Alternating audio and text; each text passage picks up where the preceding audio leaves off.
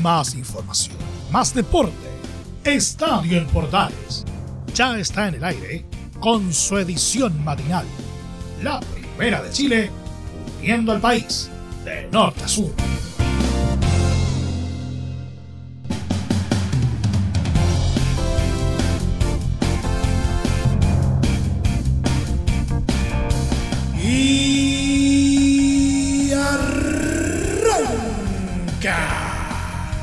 Señoras y señores, ¿cómo les va? Muy buenos días. Bienvenidos una vez más, bienvenidos al show día martes y finalmente el fútbol de primera división llegó a su fin, a lo menos en la fecha número 13, ¿eh? Eh, con el partido del día de ayer entre eh, Curicó Unido y Audax Italiano, que terminó con una goleada para el cuadro tortero. Vamos a contarles más eh, al respecto en solo instantes. También eh, un completo resumen de lo que fue la primera B y con hartas eh, cositas anexas que nos trae, ¿no es cierto?, el ascenso. La previa de los partidos de Copas, Copitas, Coperas, tanto por Copa Libertadores como Copa Sudamericana. Castrelli vuelve al tapete y promete hablar y harto. Vamos a estar contándoles de qué se trata esto. Y una vuelta por las ligas. Todo esto, como siempre, en 30 minutos.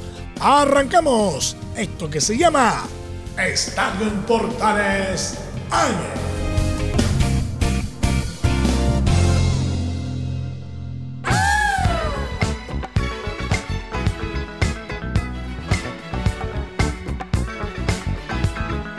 Desde el máster central de la Primera de Chile, uniendo al país de norte a sur, les saluda Milo Freixas. Como siempre, un placer acompañarles en este horario.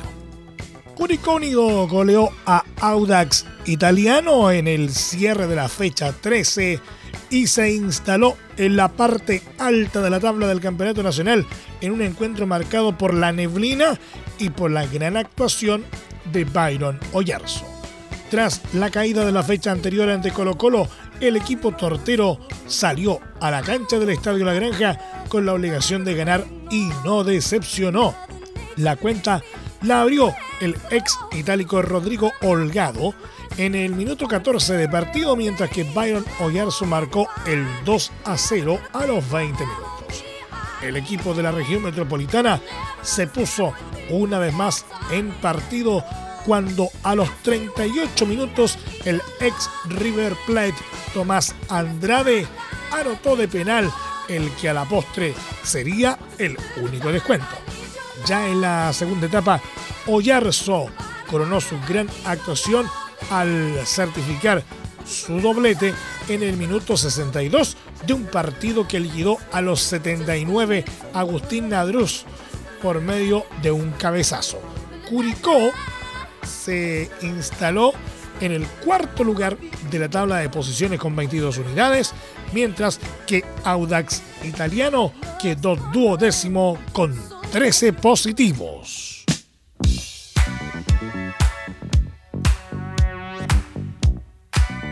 Vamos de inmediato a lo que ocurrió en la primera vez, porque de verdad dio harto que hablar durante la jornada de día lunes. Santiago Morning salvó este lunes un empate por 1 a 1 como local ante Melipilla, en un duelo válido por la decimoquinta fecha del Campeonato de Ascenso 2022. El partido se abrió recién a los 71 minutos cuando Francisco Robles abrió el marcador para la visita, pero los microbuseros lograron la paridad a los 85 gracias a Vicente Durán. Santiago Morning alcanzó 18 puntos y es sexto en el torneo, mientras que Melipilla es octavo con 17 unidades.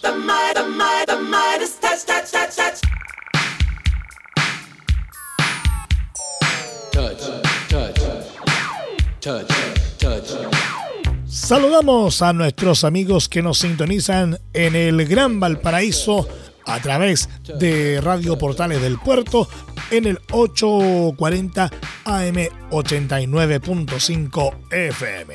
Santiago Wanderers y Universidad de Concepción volvieron a tener una decepcionante actuación en el marco de la fecha 15 de la primera B y firmaron un empate sin goles que mantiene a ambos elencos enredados en la parte baja de la tabla. Los dos equipos llegaron necesitados de sumar al estadio Elías Figueroa Brander, pero no consiguieron hacerlo en un encuentro que terminó 0 a 0, como un fiel reflejo de lo mostrado por ambos en lo que va de torneo.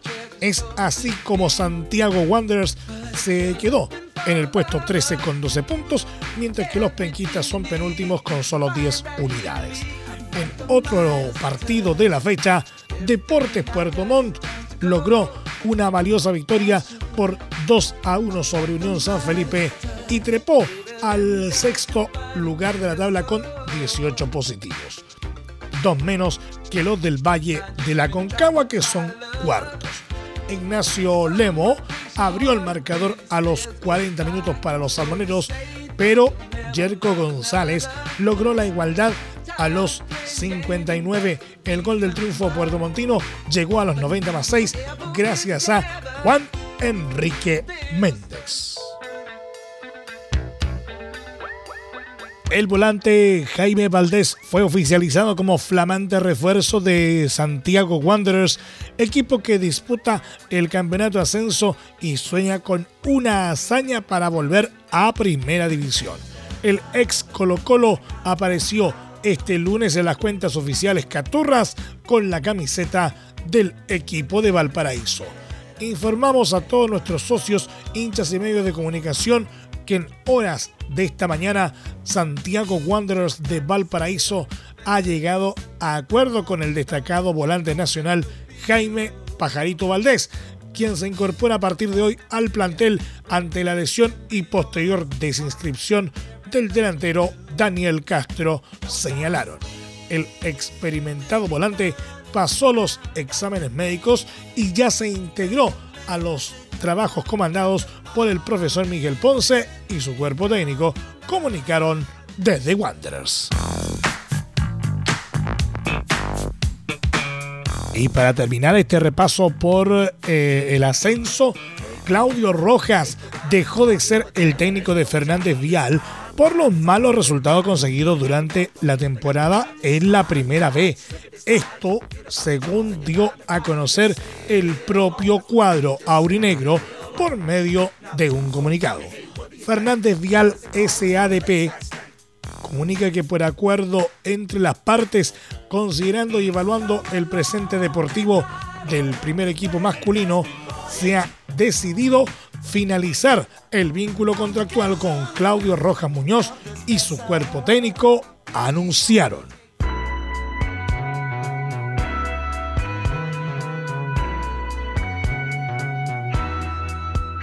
Vamos con un repaso a lo que será eh, la previa de los partidos de Copas, Copitas, Coperas. Partiendo por Copa Libertadores, Universidad Católica visita a Flamengo este martes a partir de las 20-30 horas en el Estadio Maracaná de Río de Janeiro con la presión de conquistar un triunfo para seguir con vida en la quinta fecha de la fase grupal de la Copa Libertadores 2022. El cuadro cruzado tiene cuatro puntos en el grupo H, por lo que necesita las tres unidades para meter presión a Talleres, que tiene siete en el segundo lugar y es el rival en la última fecha de esta ronda. La tarea será complicada, si bien la UC viene en alza tras el sólido triunfo ante Unión La Calera, tendrá dos bajas muy importantes. Fabián Orellana por una gripe y el técnico Ariel Holland, quien, recordemos, no pudo viajar a tierras cariocas tras dar positivo por COVID-19. Pese a ello, el estratega, quien regresó en el citado triunfo contra los cementeros, dejó armado el esquema que enfrentará al Mengao en Río de Janeiro. Según trascendió, hubo un cambio de táctica en el equipo franjeado y jugarán con una formación con tres centrales y dos laterales carrileros y dos delanteros. La alineación será con Sebastián Pérez, Aaron Astudillo y Cristian Cuevas por bandas, Tomás Astaburuaga, Neguen Paz y Alfonso Parot como centrales, José Pedro Fuensalida, Ignacio Saavedra y Felipe Gutiérrez como volantes y dos puntas, Diego Valencia y Fernando Sampedri. Flamengo, que contará con el guaso Mauricio Isla en su formación titular, es líder con 10 puntos y solo necesita un empate para clasificar a los octavos de final. Sin embargo, los irregulares resultados en el Brasileirao también impulsan al equipo carioca a jugar con la obligación de dejar una buena impresión ante sus torcedores en el mítico Maracaná. La probable formación de los cariocas será con Hugo Sousa, Mauricio Isla, William Arao, David Luis, Ayrton, Andreas Pereira, Tiago Maya, Everton Ribeiro, Georgien de Bruno Enrique, Gabigol. El duelo será transmisión de Estadio en Portales desde las 20 horas con relato de Cristian Frey.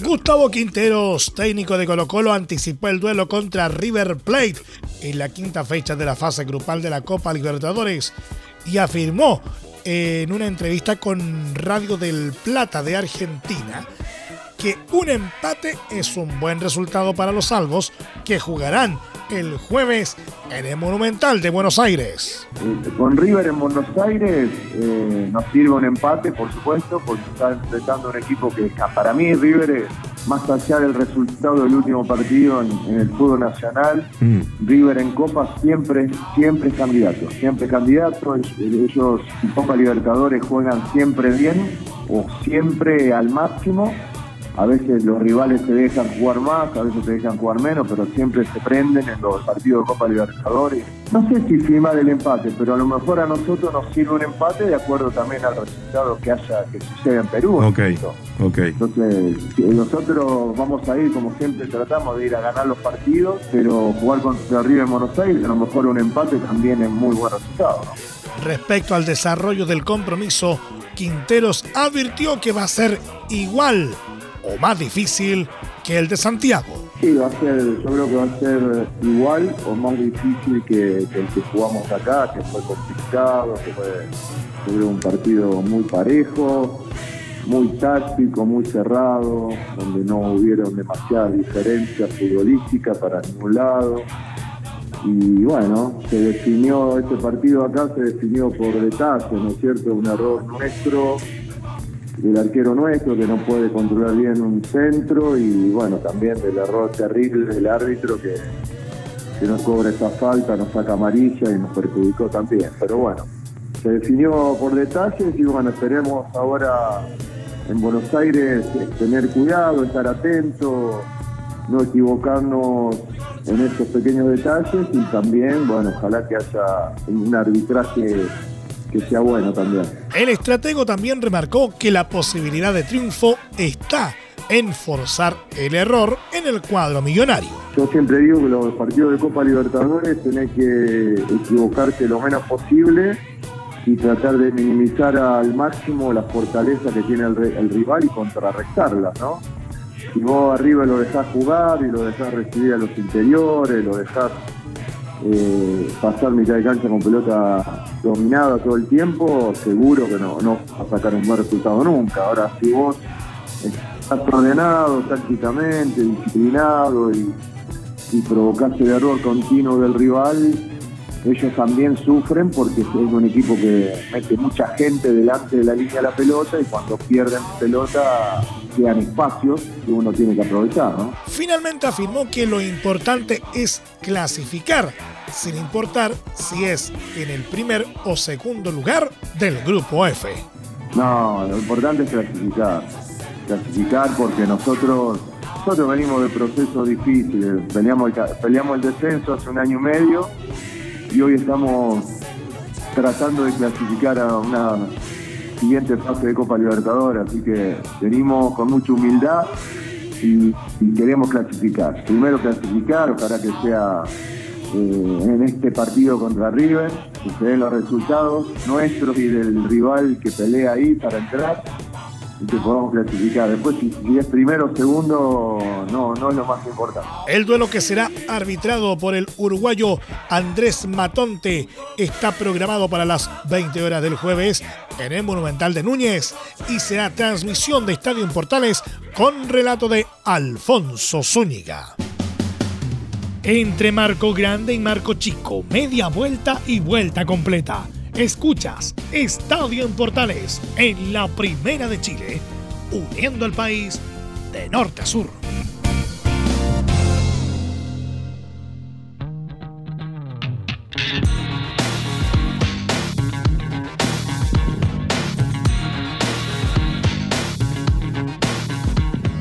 Tuviste un accidente de trabajo en los últimos cinco años y ese accidente se originó en la conducta negligente de tu empleador es muy probable que tengas derecho a obtener una indemnización por los daños causados.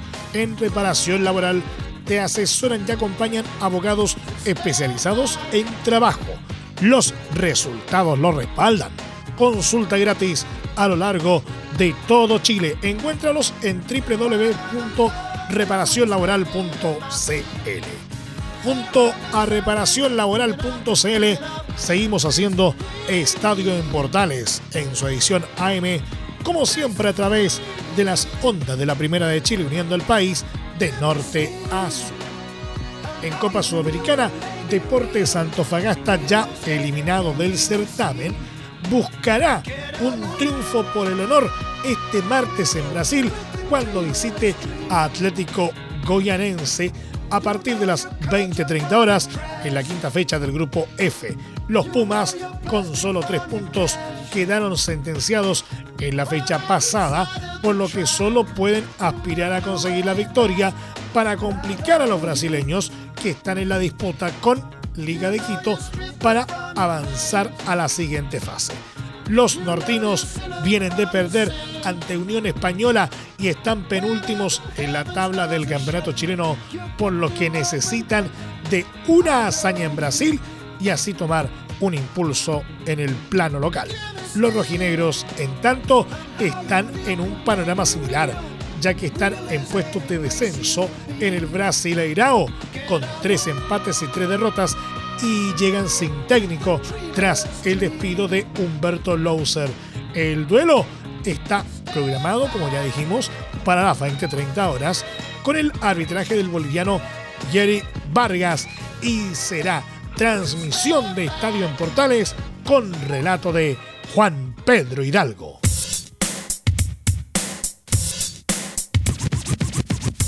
Varios van a temblar con esta noticia. El argentino Javier Castrilli, ex jefe de la Comisión de Árbitros de la ANFP, confirmó su presencia para este martes a la Comisión de Deportes en la Cámara de Diputados a las 15 horas, en donde hablará sobre el escándalo que afectó al referato nacional a comienzos de abril. El argentino confirmó su asistencia a los efectos de responder todas las preguntas que requieran los señores diputados y poder esclarecer cualquier tipo de duda. Cabe recordar que Castrilli, ex juez internacional de la FIFA, fue desvinculado de la ANFP el pasado 6 de abril, luego que los árbitros fueran a paro por un despido masivo de jueces por orden del argentino. En paralelo a este despido de árbitros, en esos días se dieron a conocer unos audios de Francisco Gilabert, en donde habló sobre presiones en el partido de la promoción entre Huachipato y Deportes Copiapó. Ese paro de los árbitros fue apoyado por el CIFUP y tras tensas negociaciones en una larga jornada en Quilín, Castrilli fue cesado por Pablo Milán. Días después, Castrilli disparó en redes sociales y acusó una conspiración que se generó en su contra. Todo para que volvieran a ser reintegrados los árbitros despedidos que según su criterio fueron cesados por no tener el rendimiento ni cumplir con la proyección a futuro que buscaba la propia ANFP.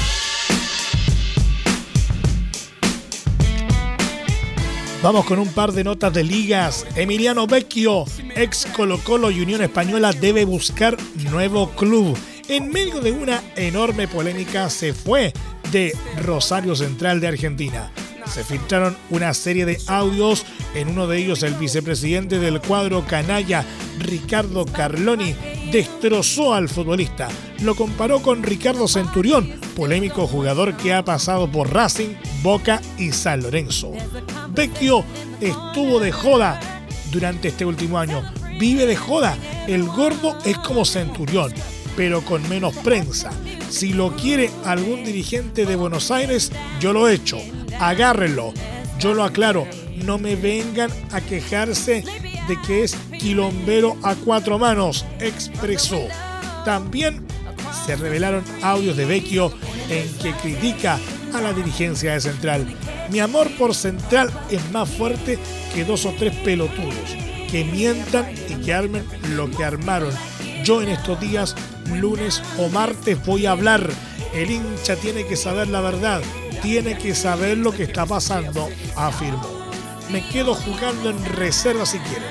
Me quedo jugando en cuarta. Yo quiero ayudar. A mí no me importa. Yo estoy bien, estoy bárbaro. Lamentablemente, estos meses me hicieron de todo. Comí mucha mierda, me faltaban el respeto, mintieron. Y yo estoy acá. Yo quiero seguir, agregó. Vecchio apuntó especialmente al vicepresidente Carloni. A mí de la dirigencia, el único que me ayudó fue Rodolfo Di Polina. Después, todos los otros me reventaron. Y el número dos, Carloni, ni hablar. Ojalá que Central pueda salir de todo esto, que es lo que más queremos. Yo estoy triste. Esa es la palabra. Triste. Finalizó.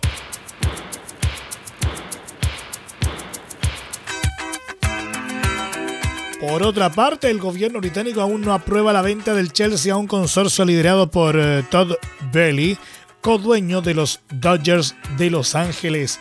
Roman Abramovich, el saliente presidente del club de la Liga Premier, no podrá sacar beneficio de la venta. Tras la invasión a Ucrania, el multimillonario ruso fue sancionado y sus bienes congelados por tener vínculos con el presidente Vladimir Putin. Para aprobarse la venta, se requiere que el gobierno actualice la licencia que permitirá a Chelsea operar como negocio. El club fue puesto a la venta en marzo y el rápido proceso llegó a su fin cuando el consorcio de Belly fue seleccionado como nuevo propietario el 6 de mayo. La licencia expira el 31 de mayo y existe el riesgo que el club no pueda operar de no alcanzarse un acuerdo sobre la estructura de la venta. Chelsea difundió a inicios de mes un comunicado de un vocero no identificado de Abramovich en el que negó que vaya a pedir al nuevo dueño del club los préstamos que hizo al Chelsea y que tienen un valor de 2 mil millones de euros. El gobierno quiere que el dinero de la venta sea depositado en una cuenta congelada antes de certificar que eventualmente serán destinados a obras de caridad. Hay sospechas de que esto sea así. Abramovich ha dicho que su intención es que los 3.100 millones de dólares de la venta sean para la caridad. Previamente dijo que irían para las víctimas de la guerra en Ucrania. El gobierno quiere asegurarse que Abramovich no intervenga en las decisiones de la fundación. Chelsea está por completar una temporada en la que su club masculino no atrapó títulos tras perder ante Liverpool en la final de la Copa FA el sábado. El equipo femenino se consagró en la final femenina de la Copa FA el domingo. Abramovich tuvo que poner al club en venta tras las medidas que tomó el gobierno británico en febrero contra los millonarios rusos que tienen lazos con Putin. Abramovich no ha condenado la guerra.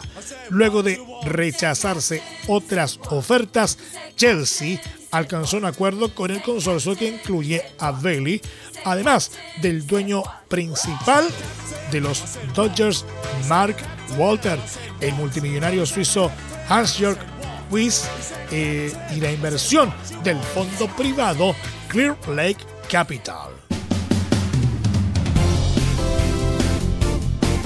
Y nos vamos Muchas gracias por la sintonía y la atención dispensada. Hasta aquí nomás llegamos con la presente entrega de Estadio en Portales en su edición AM, como siempre, a través de las ondas de la Primera de Chile, uniendo al país de norte a sur.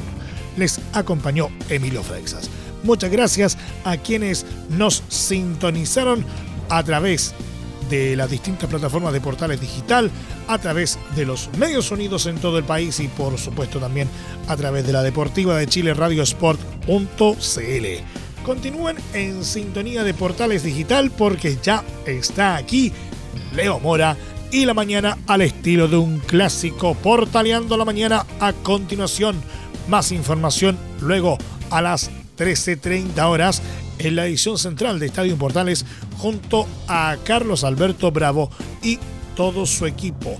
No olviden que también tenemos para el día de hoy la invitación a que nos juntemos para el partido entre Flamengo y Universidad Católica por Copa Libertadores eh, de América eh, con relato de Cristian eh, Frey a contar de las 20 horas. No se lo pueden perder. Por último, no olviden que este programa ya se encuentra disponible en nuestra plataforma de podcast en Spotify, en los mejores proveedores de podcasting y desde luego en www.radioportales.cl. Ahora sí, que tengan todos un muy buen día y recuerden, la pandemia no ha terminado, por lo tanto, lo más importante, si puedes, quédate en casa. Más información, más deporte. Esto fue Estadio en Portales con su edición matinal. La primera de Chile, viendo al país de norte a sur.